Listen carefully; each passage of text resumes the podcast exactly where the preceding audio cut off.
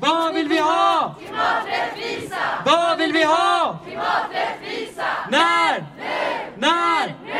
När, när, när? Nu, nu, nu!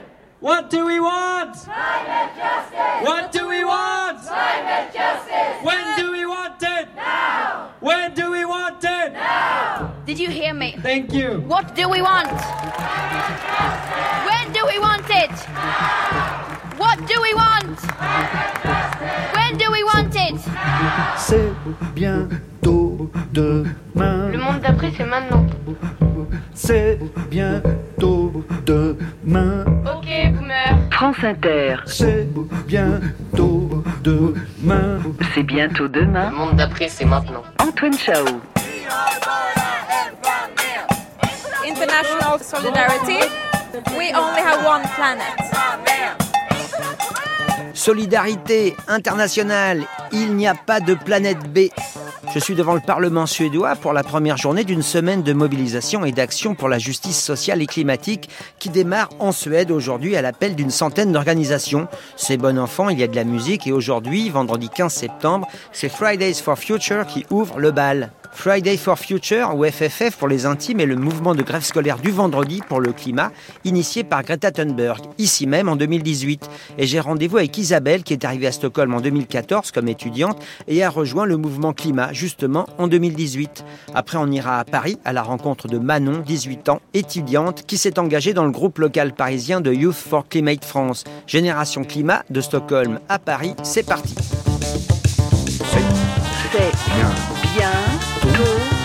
Demain. Sur France Inter.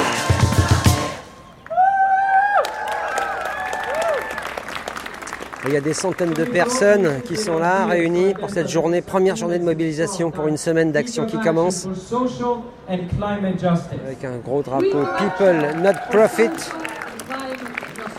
People Not Profit avec des grosses lettres peintes de toutes les couleurs sur une grande banderole et des prises de parole sur une, petite estrade avec un drapeau du 15 au 22 septembre, semaine d'action.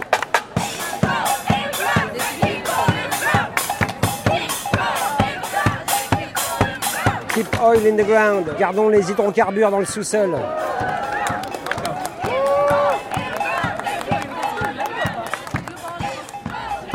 Alors c'est une première journée aujourd'hui hein, de, de mobilisation, de grève pour le climat. Ouais. Et donc ça c'est né de- depuis 2018, hein, c'est ça de la première action de, de Greta Thunberg. Voilà, c'est ça. Et puis il y a eu le, le rapport, un rapport du GIEC à ce moment-là qui est sorti. Beaucoup de gens, il y a beaucoup de gens qui sont devenus euh, conscients à ce moment-là. En 2018, on a eu un été en Suède très très euh, chaud, avec beaucoup de canicules et des feux de forêt très inquiétants. Greta a commencé sa grève. On a vu les photos de cette petite fille euh, toute seule, assise devant le Parlement. Enfin, ça faisait quelque chose quand même de voir une petite fille. Enfin, c'était une enfant. Et elle était toute seule, assise devant le Parlement, parce qu'elle a commencé, en effet, toute seule. C'est juste à côté d'ici alors. C'était au départ, elle s'est assise euh, là, en fait, devant vraiment le Parlement. Puis après, on lui a dit, écoute, euh, non, vous pouvez un petit peu bouger. Donc, du coup, ils se sont installés à Muntoriette. Et ils sont restés là.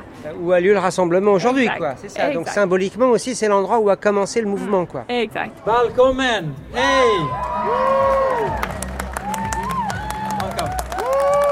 Allihop. Ni kom. Cet événement en Suède, il fait aussi partie de ce qu'on appelle Week of Action, qui est organisé par euh, 100 organisations euh, euh, en Suède pour la justice euh, sociale et climatique qui se sont rassemblées. Donc, euh, normalement, là, c'est un temps de collaboration entre les mouvements. Et là donc il y a, il y a un groupe qui arrive avec un drapeau. Elle c'est Grandparents for Future. Voilà, c'est Voilà. l'autre partie du spectre d'âge. Exact. Non, parce que c'est ça, c'est que Friday for Future, c'est très euh, pour les, euh, les jeunes et les enfants qui, à l'origine, faisaient la, la grève de l'école, en fait. Et à côté de ça, il y a des mouvements d'adultes qui se sont euh, greffés pour soutenir ce mouvement euh, organisé par les jeunes, les enfants. Et donc, il y a grands-parents euh, pour le futur, il y a People for Future, on a différentes aussi professions.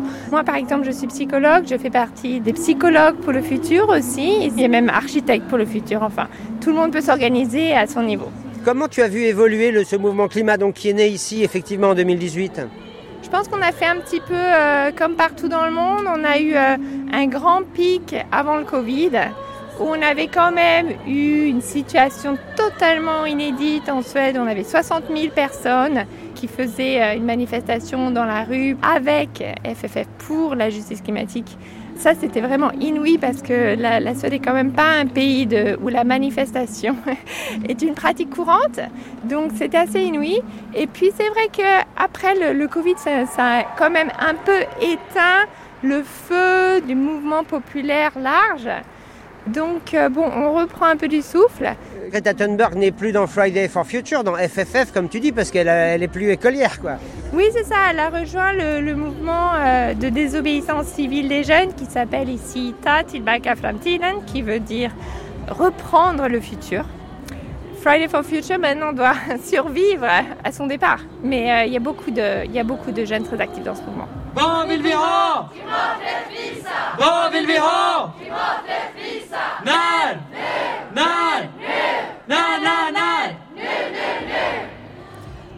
En France, il y a beaucoup de répression policière, judiciaire. Il y a eu un procès encore la semaine dernière euh, du mouvement climat. Il va y en avoir d'autres à venir. Comment ça se passe ici? Alors, on part pas du même point de départ. Comme on n'a pas une tradition de confrontation avec la police du tout, hein, on a vraiment une tradition de dialogue avec la police. Et à chaque fois qu'on fait une action, enfin pratiquement à chaque fois, on compte quand même sur le fait qu'on va faire une action de désobéissance civile sans faire face à une violence policière. On compte là-dessus, ce qui n'est pas toujours euh, acquis, mais euh, je pense que c'est quand même euh, l'idée globale qu'on ne va pas avoir ça. Par contre, euh, la répression se joue plus dans les tribunaux. On a une escalade en fait des accusations, quoi, des chefs d'accusation. Par exemple ici, la- l'accusation qui est devenue euh, maintenant, euh, je dirais, standard, c'est sabotage. Donc quoi qu'on fasse, on est des saboteurs. Et donc ça, c'est grave parce que ça donne des peines de prison. Donc avant, on avait les petites amendes, etc. Et puis là, tout d'un coup, on a eu ce chef d'accusation de sabotage qui aussi reflète une, une escalade dans la violence verbale des politiques qui nous appellent assez facilement maintenant des terroristes, hein. surtout par la droite, je dirais, c'est plutôt quand même la droite. Mais donc maintenant, on a quand même une situation en Suède, on a l'extrême droite au pouvoir, donc euh, ça va, tout va ensemble. hein. En fait, l'extrême droite n'est pas présente dans le gouvernement en personne, mais c'est évident que c'est eux qui en fait dominent parce que c'était le parti euh, le plus fort en réalité. Et ils imposent leur politique en coulisses. Ça, c'est très, très, très, très évident. Mais donc voilà, on, est appelé des terroristes, mais pas encore officiellement. C'est dans le discours. Quels sont les gros combats en ce moment en Suède? Qui sont menés par les activistes, par les écologistes La lutte contre la déforestation, parce que ça, c'est vraiment euh, le pétrole suédois en réalité. hein. Originalement, on avait beaucoup de forêts. Maintenant, bon, il reste plus grand-chose. hein, mais donc, c'est vraiment, c'est avec ça qu'on a construit euh, aussi la croissance économique. Et donc, c'est un très, très grave problème, euh, la déforestation en Suède. Et puis, les mines aussi. Un des problèmes majeurs, c'est qu'évidemment, tout ça a lieu là où la nature est le plus encore préservée et, où il y a peut-être moins de densité de population. Et donc ça, c'est où En fait, c'est sur le territoire Sapmi. Vraiment, les Sapmi, ils peuvent plus... euh, ils peuvent plus quoi. Je veux dire, maintenant ils luttent pour leur existence. Si on, on déforeste plus, on fait des mines, ils ne peuvent plus parce que eux, ils vivent avec euh, les rennes. Et en plus, évidemment, le réchauffement climatique les atteint aussi. Donc euh, là, ils sont vraiment en très très très mauvaise posture, les, les, Sápmis. Et aussi, euh, il ne faut pas oublier euh, le mouvement Återställ restaure les, restaure les zones humides. Parce que ça aussi, c'est un, problème majeur en Suède. Et en fait, on, a calculé que si on restaure les zones humides, c'est plus efficace en termes d'émissions que de arrêter le, trafic euh, de voitures, par exemple. Il faut aussi réduire, voire supprimer le, trafic des voitures. Mais c'est quelque chose de majeur à faire et c'est aussi en lien avec euh, l'exploitation de la nature.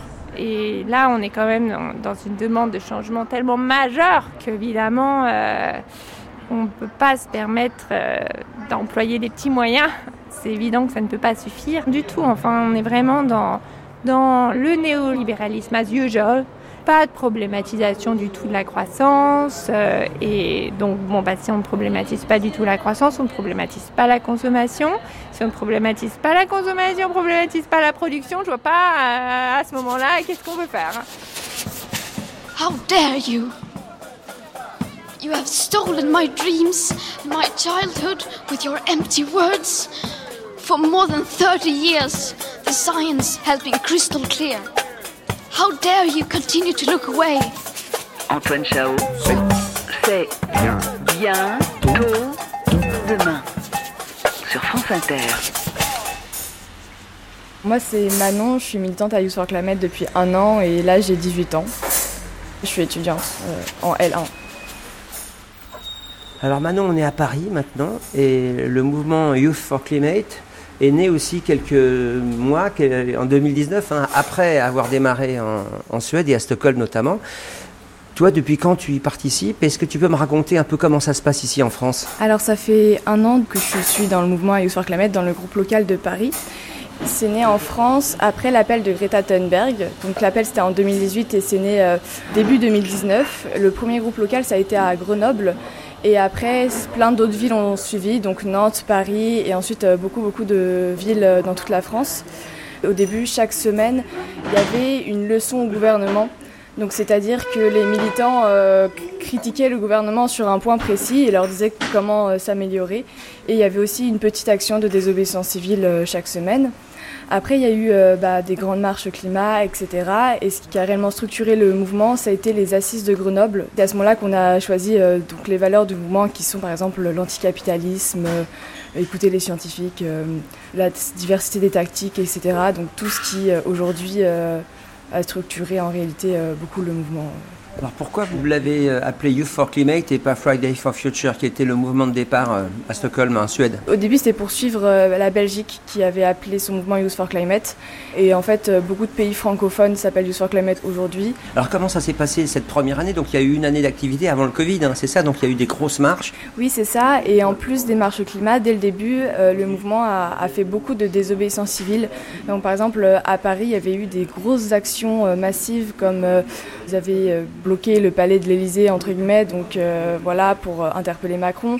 Une action de Block Friday, donc c'est-à-dire euh, ils sont allés dans un grand magasin pour totalement bloquer euh, le, centre commercial. Il y avait aussi une action à BlackRock, fonds de pension qui euh, finance euh, bah, fait, les retraites et qui finance énormément les, éner- les énergies fossiles. Et c'était une action en fait, coordonnée avec les Gilets jaunes à ce moment-là, parce que dès le début, Youth for Climate a été assez en lien avec le mouvement des Gilets jaunes. Et toutes ces actions, elles ont pu avoir lieu parce qu'il y avait une jeunesse climat qui était mobilisée avec les marches climat en fait. Pour euh, contextualiser un petit peu, c'est à Youth for Climate, on est en grande majorité des étudiants et des lycéens. Donc euh, après, c'est des militants qui vont peut-être passer un ou deux ans pour la majorité et qui vont ensuite rejoindre un autre mouvement. Alors c'est sûr que le Covid, ça a mis un gros coup dans les marches climat. Surtout que le confinement a commencé euh, juste avant une date mondiale. Donc il y a beaucoup de qui, qui se sont arrêtés à ce moment-là à cause du Covid. Après le confinement vers 2021, euh, ça s'est beaucoup euh, restructuré autour euh, des luttes locales, autour de la question du squat. Donc, par exemple, il y avait eu l'occupation de la place Saint-Marthe. Et c'est vers cette période-là, un petit peu après, que s'est fondé les soulèvements de la terre. Et donc aujourd'hui, euh, il y a- la plupart des groupes locaux sont morts en France, mais il y en a encore beaucoup qui sont actifs, donc à, Lyon, à Nantes, à Brest, à Paris. En fait, euh, aujourd'hui, euh, ça dépend euh, la stratégie en fonction des, villes. Dans les petites villes, ils sont obligés de se recréer chaque année parce que les étudiants partent. C'est aussi, il y a des groupes locaux qui se rapprochent de luttes locales beaucoup pour les aider et avoir aussi un ancrage sur le territoire parce que on voit très bien que parler de climat de manière générale et de manière assez large, ça marche pas vraiment. Le constat que vous avez fait, c'est que les marches climat ne, ne servent pas, quoi, ne font pas avancer la cause. Alors ça a servi au début du mouvement, ça a permis euh, vraiment de faire émerger euh, toute une génération de militants. Ça a permis aussi de mettre énormément en lumière le problème de la question climatique. Il faut quand même euh, réaliser que les marches sur le climat, c'était un petit peu avant les élections européennes et qu'après ça, il y a beaucoup, beaucoup de jeunes qui sont allés voter aux élections européennes alors que d'habitude, il y a beaucoup d'abstention. Donc euh, ça a quand même aidé, mais c'est juste qu'aujourd'hui, à l'heure actuelle, c'est plus vraiment stratégique. Et toi Manon, qu'est-ce qui t'a fait prendre conscience et commencer à militer? Moi, c'est surtout le fait que je ne pouvais pas voter euh, pendant les élections présidentielles dernières. J'étais mineure et euh, j'ai vu euh, les générations précédentes imposer encore une fois un second tour Macron-Le Pen. Donc ça, ça m'a vraiment donné la rage au ventre et j'ai dit que bah, je ne pouvais pas attendre d'avoir un métier pour pouvoir voter. Il fallait que j'agisse maintenant et donc c'était à travers la désobéissance civile que j'ai voulu faire ça.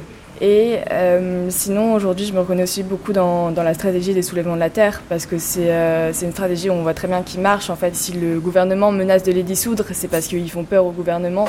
Alors, euh, j'ai pas, je suis pas allée à Sainte-Soline parce qu'à ce moment-là j'étais mineure et c'était juste avant le bac, donc euh, très mauvaise idée d'y aller. Après, euh, le but c'est vraiment euh, d'atténuer au maximum le réchauffement climatique parce que c'est pas parce qu'on a passé les 1,5 degrés que c'est mort en fait. 2 degrés c'est déjà catastrophique, mais à 3 degrés ce sera encore pire. Donc en fait il faut se dire que chaque dixième de degré compte énormément et donc il faut se battre pour ça. Et donc on peut pas non plus inverser euh, la, tendance des émissions de gaz à effet de serre si on reste dans ce modèle productiviste et, capitaliste euh, de la course au profit. C'est bientôt demain, c'était Génération Climat de Stockholm à Paris. Merci à Isabelle et Manon. Toutes les infos sont sur la page de C'est bientôt demain sur franceinter.fr et on se retrouve la semaine prochaine à l'antenne et en podcast.